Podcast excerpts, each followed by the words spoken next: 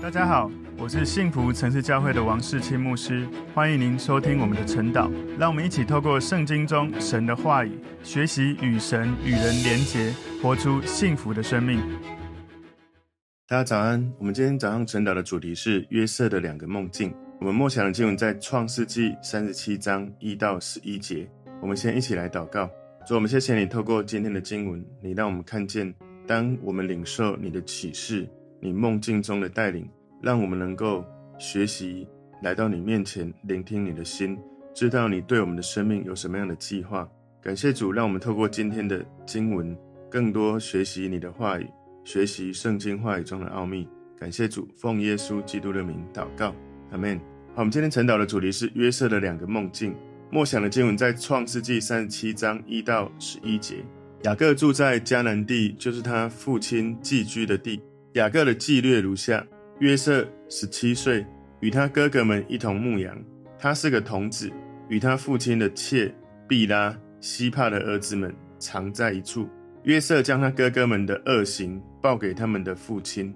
以色列原来爱约瑟过于爱他的众子，因为约瑟是他年老生的。他给约瑟做了一件彩衣。约瑟的哥哥们见父亲爱约瑟过于爱他们，就恨约瑟。不与他说和睦的话。约瑟做了一梦，告诉他哥哥们，他们就越发恨他。约瑟对他们说：“请听我所做的梦。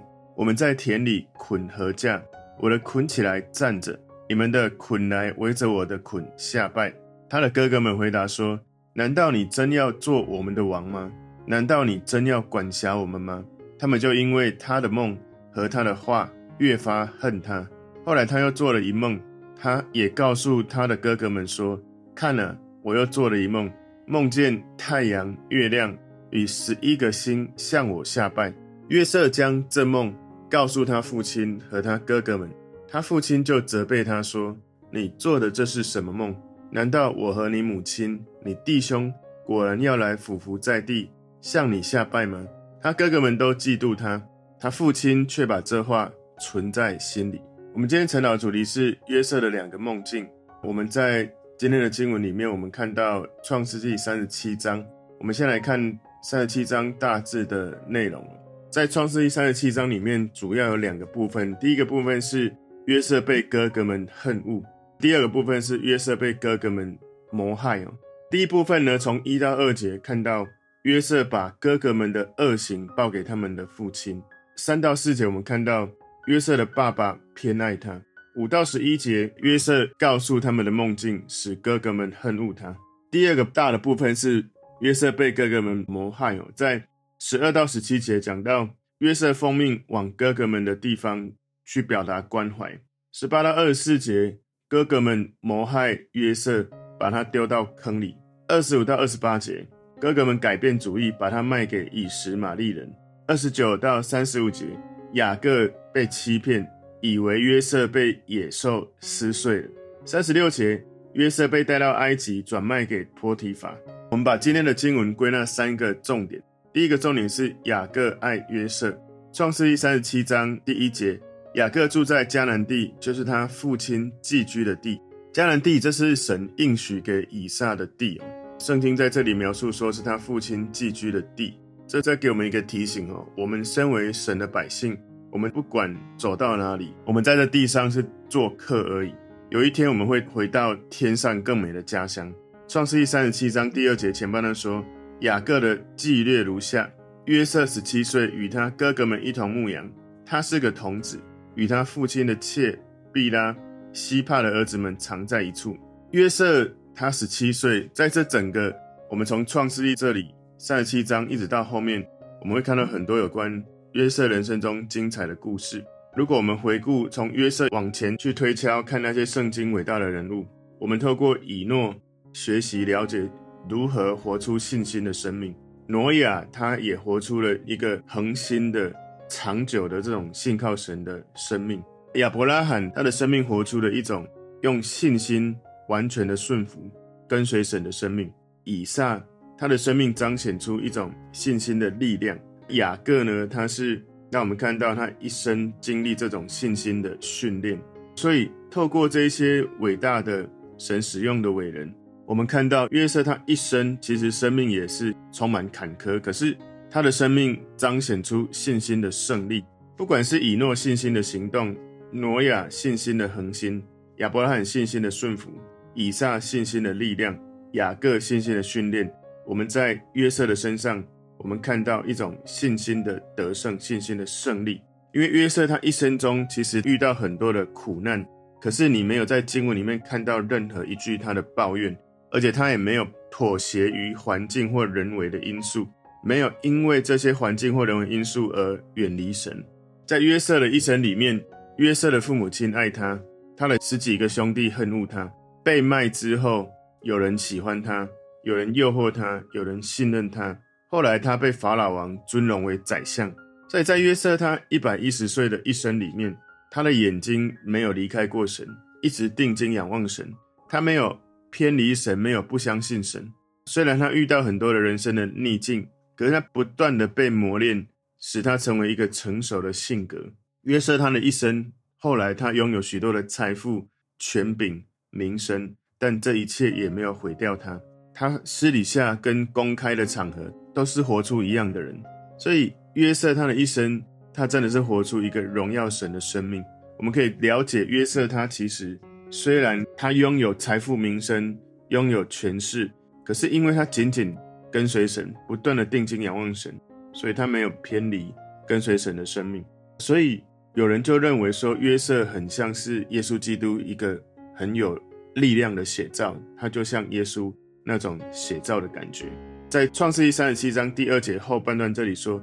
约瑟将他哥哥们的恶行报给他们的父亲，所以约瑟他这样子做，让他这一些兄弟们对他非常的厌恶、恨恶他。创世记三十七章第三节前半段这里说，以色列原来爱约瑟过于爱他的众子，因为约瑟是他年老生的。所以以色列他原来叫雅各，他是一个非常复杂的家庭的父亲。如何的复杂？就是。在他的家庭里面有四个妈妈，两个原配，两个妾，哈，两个妻，两个妾，十二个儿子们一起生活，一起工作，一定会遇到很多的资源分配的问题，会有许多的竞争。不过呢，雅各他很明显的偏爱他年老生下来的儿子约瑟，所以约瑟的家庭里面有很多的问题哦。雅各在他年轻的时候，他曾经骗约瑟的祖父，也就是雅各的爸爸以撒。雅各骗了爸爸，把长子的名分给了雅各，所以雅各后来他不得不逃命，因为他的哥哥以扫发誓要杀他，所以雅各逃命到很远的地方，二十几年没有看到父亲以撒。当以撒要死的时候，我们也没看到圣经记录雅各曾经在见到他的母亲，都没有看到了。所以雅各跟他妈妈的亲戚住在一起，他的舅舅欺骗他，对待他像奴隶一样。雅各娶了两个妻子，又娶了两个妾。哦他们这个家里面总共有十二个儿子，至少有一个女儿。至少我们可以知道有一个女儿。所有的孩子之间充满了竞争，一个混乱的大家庭里面生出了一个约瑟，而神就透过约瑟要带出神伟大的计划。有时候我们在这一些历程里面，实在是没有看到后面，不了解神的心意。我们要记得，耶稣他也是从一个。很困难的家庭环境里面成长，什么困难的家庭？就是耶稣的妈妈玛利亚，在一个让人觉得很奇怪的方式，在婚礼之前就怀孕了，所以她一定会有一些人有一些的猜测怀疑，甚至玛利亚的丈夫约瑟一开始甚至都想要暗暗的把她休了。后来耶稣地上的爸爸妈妈就是约瑟跟玛利亚，很快结婚。可能比他们宣布要结婚的日期更早结婚。当耶稣还是孩子的时候，他就像难民一样，要跟着爸爸妈妈逃命。他们在拿撒勒那个地方住下来，那个地方的人，他们可能会传言这个耶稣的妈妈怀孕是一个奇怪的怀孕，奉子成婚。可能有人他们会这样子猜。耶稣他其实一辈子没有结婚，对一个三十岁的拉比，一个老师不太寻常。所以我们看到。到最后，其实上帝在耶稣的生命里面有一个重大的使命，是一般人难以理解的。约瑟他在他的家里面，神也给他生命有一个重大的使命。约瑟一生认真的跟随神，然后当约瑟经历神的启示，领受梦境的时候，他告诉他兄弟们的时候，他的兄弟不相信约瑟，甚至是恨恶他。所以我们要了解一件事：神的话语对每一个人都会在你生命的每一个季节带来突破。或许我们每一个人在成长的历程，不管你的成长历程，家庭是非常美好的，或者是有很多的问题。有许多的家庭有问题是很明显的，但有一些的家庭，它外在看起来一切都很美好，可是，在一个非常美好的家庭长大的孩子，有些孩子他们从小到大就是都要名列前茅，都要不断的有好的表现。虽然看起来都一切很好，可是那一些努力求好表现的孩子们，却有一种不能够失败、不能够不完美的一种内心的痛苦跟创伤。所以有可能是在一个混乱的家庭，有可能是在一个看起来很健康的家庭。不管从过去到现在，或者到未来，我们一定要了解：当你不断的仰望神，如同约瑟，在任何的困境、任何的这种挑战来的时候，我们不要抱怨神为什么把我放在困境，而是可以默想神如何带领我走出困境。神会在任何困难或者是有挑战的这种家庭环境当中，他会运行。当我们能够认真寻求神的时候，《创世记》三十七章第三节后半段，他给约瑟做了一件彩衣，所以我们知道雅各对约瑟有特别的偏爱，所以他为约瑟做一件彩衣，以表示他对这个所宠爱的孩子有大大的恩宠给他。这是一个备受宠爱的彩衣哦，他穿上这个彩衣，好像就是有一种表明他有一个贵族的地位，与生俱来的。爸爸所宠爱的这个孩子，而且你知道吗？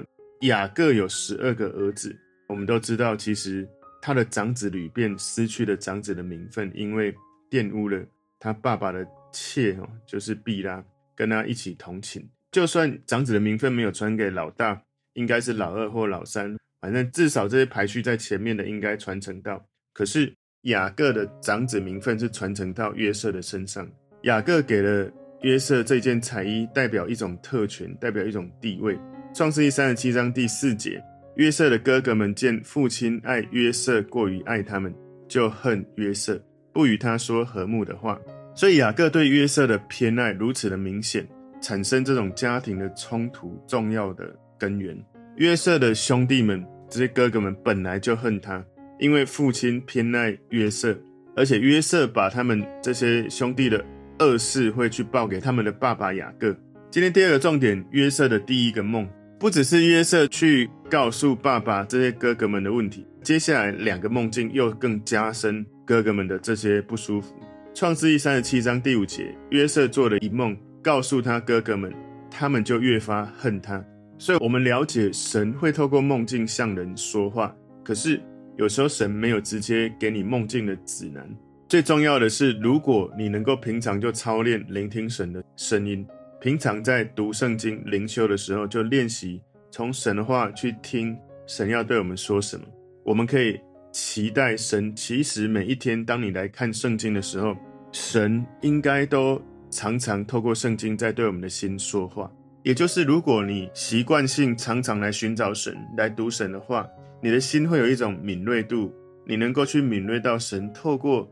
经文要告诉你什么，也就当然，当你操练的越来越熟悉，知道神透过经文在告诉你什么的时候，神也可能会在梦中对你说话。如果你平常你没有自己操练读圣经的过程，求神启示，求神对你的心说话，那么有时候不管是做梦或者是一些超自然的事情发生的时候，你好像也很难去意会或明白到底神的心意是什么。我常听到有一些人告诉我，他遇到了一些超自然的事，或者梦到了一些什么样的梦境，或者他感觉好像神透过这个环境，或是透过这个人在对他说话。可是他会说：“我不知道是什么意思，你可不可以告诉我？”你知道吗？其实我们每个人都可以透过这些情境来跟神连结，知道神要对我们说什么。但是有的人，他能够在某个时间点，可能透过某个情境，或某个人，或某个圣经的经文。他能够去被神开启，然后开始不断的跟神有这样的连结。其实这是一个，如果我们要进入那一种习惯哦，有一个不会太困难的心态，就是我不懂的我就继续问神，也就是当有时候我看不懂圣经，我祷告，我默想，我聆听，我问神，不是每个人一开始就都能够很快的听见、听懂、了解神的话。我记得我在操练聆听神，刚开始操练的时候，有一些问题也花了几个月，有的甚至是几年，不断的问同样的问题，然后透过读圣经，让圣经的经文来用各种好像拼图的方式，让我更了解明白我向神所提问的问题。所以有时候不是我们真的没办法听见或听懂神的心意，有时候只是我们不愿意花那个时间来等候、聆听、操练，来让我们的心敏锐神的心。因为这种敏锐度没有人能够给你，只有你自己花时间去练习，才有办法去体会或者提升你对神的敏锐度。当时约瑟他是年轻的，十七岁，神对他说话，可能因为年轻历练不多，所以他。很快就做了一些分享，而带来了一些问题。不过，或许神对他的生命本来就有伟大的计划，即使遇到问题，神都一路带领他进入神给他的命定。创世记三十七章第六节，约瑟对他们说：“请听我所做的梦。”约瑟梦见了他的兄弟们在收割的麦田里面，每个人都带着一捆麦穗，哥哥们的这些禾捆对着约瑟的禾捆下拜，所以。创世记三十七章第七节，我们在田里捆禾稼，我的捆起来站着，你们的捆来围着我的捆下拜。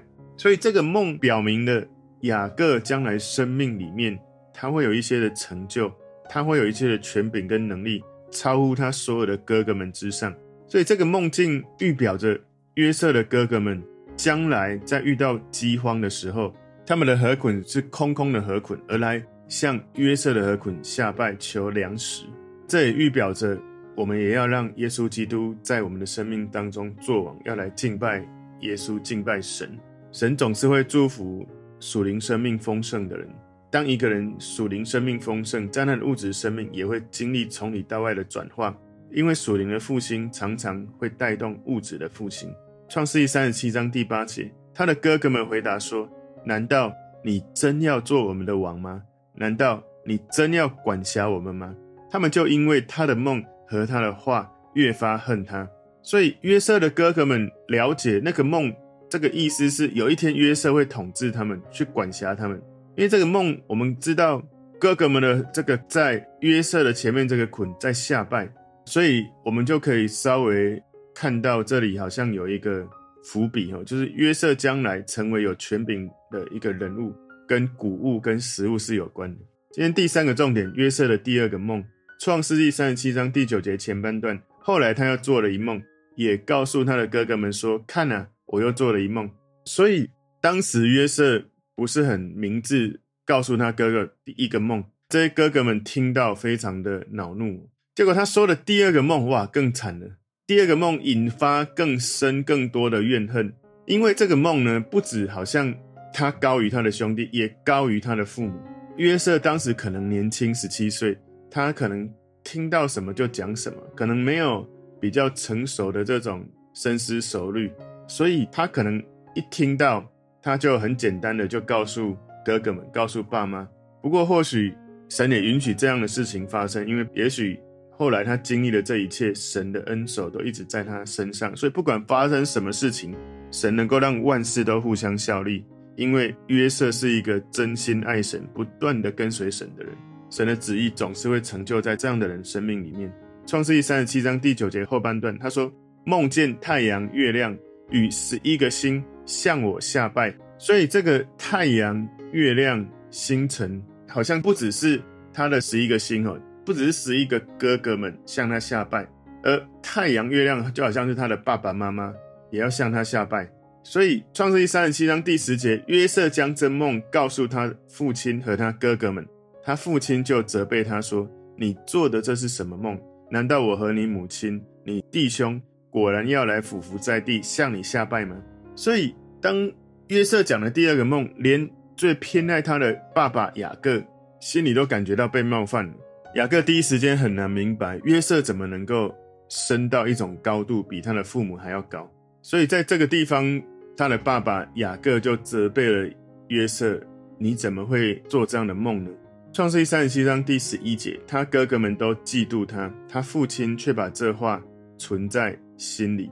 所以，或许雅各虽然嘴巴这样讲，不过他心里，因为他自己也是一个有经历神的人，所以他在开始思考约瑟讲的梦境到底是不是有神的什么含义。所以，约瑟这个梦境，我们可以了解这是神给他的启示。其实，在旧约，神常用异梦异象来启示他的心意。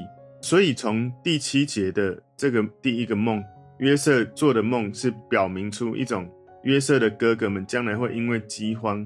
这个河捆来向约瑟丰盛的河捆来下拜。第九节这里面讲到的梦境是太阳、月亮十一个星向约瑟下拜。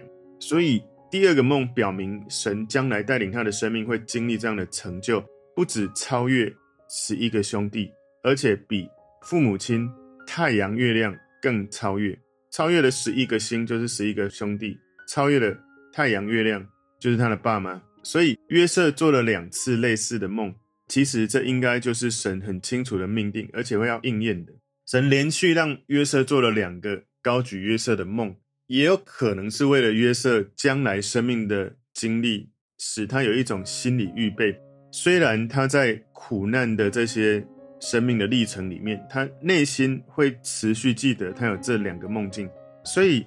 如果一个人他的生命有命定、有呼召，知道他是谁，知道神要他成为什么样的人，要往哪里去，那么他常常会比较快去看到生命的挑战或逆境或困难，会知道说这不过就是一个过程，我的终点会是神要如何使用我的状态。所以，当一个人有这样的清楚的呼召愿景的时候，他就能够在最痛苦、最困境的时刻去想着神。他的心意对我是什么？其实这我觉得也给我们一个提醒。或许在你个人的生命历程，也许是现在，或是过去，或者将来会遇到，就是你觉得怎么会遇到这样的事情？包括在你个人身上，或者你身边的环境或人事物。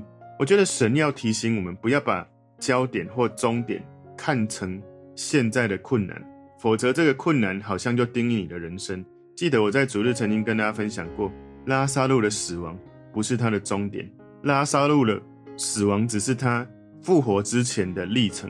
所以后来拉撒路透过耶稣叫他从坟墓中出来，也就是他的死亡不是终点，那只是一个过程，使他经历复活，一个更充满神大能的生命在他的生命里面。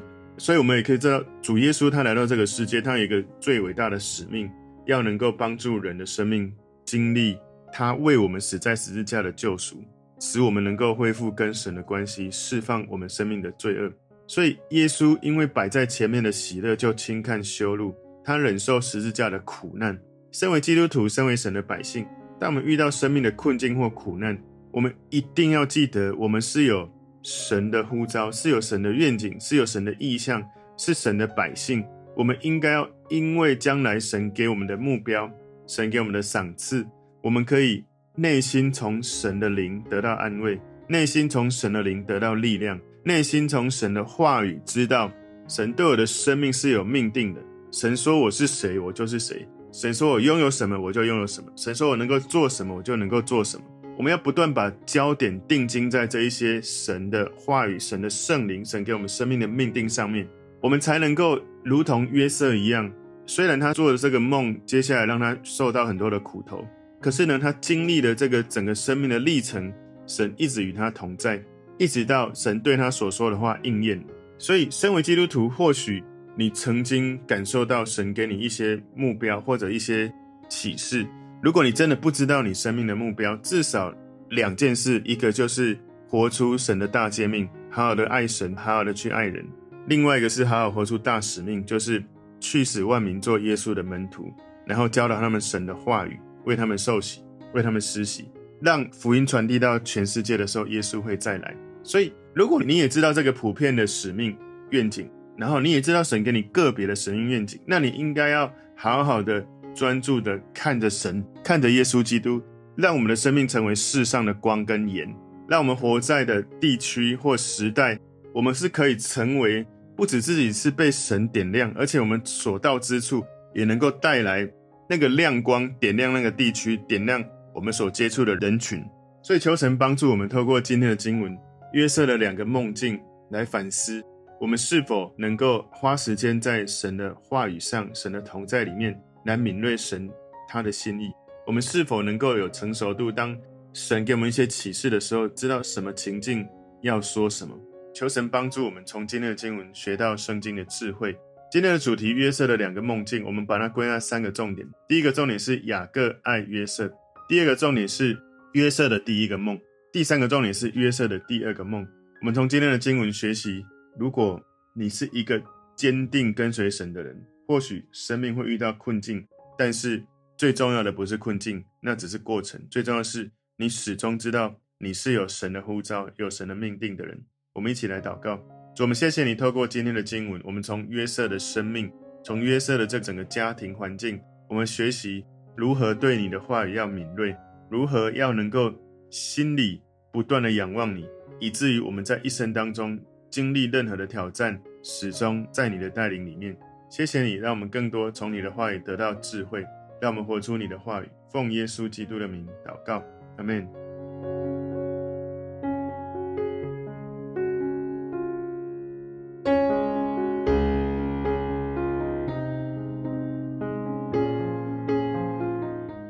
如果这个信息对您有帮助，请您在影片下方按赞、留言，并分享给您的朋友，分享在您的 IG、Facebook、Line 或者其他的社群媒体上面，来祝福您的朋友。当然，也别忘了订阅我们的频道和开启小铃铛，这样您就可以收到我们最新的影片通知哦。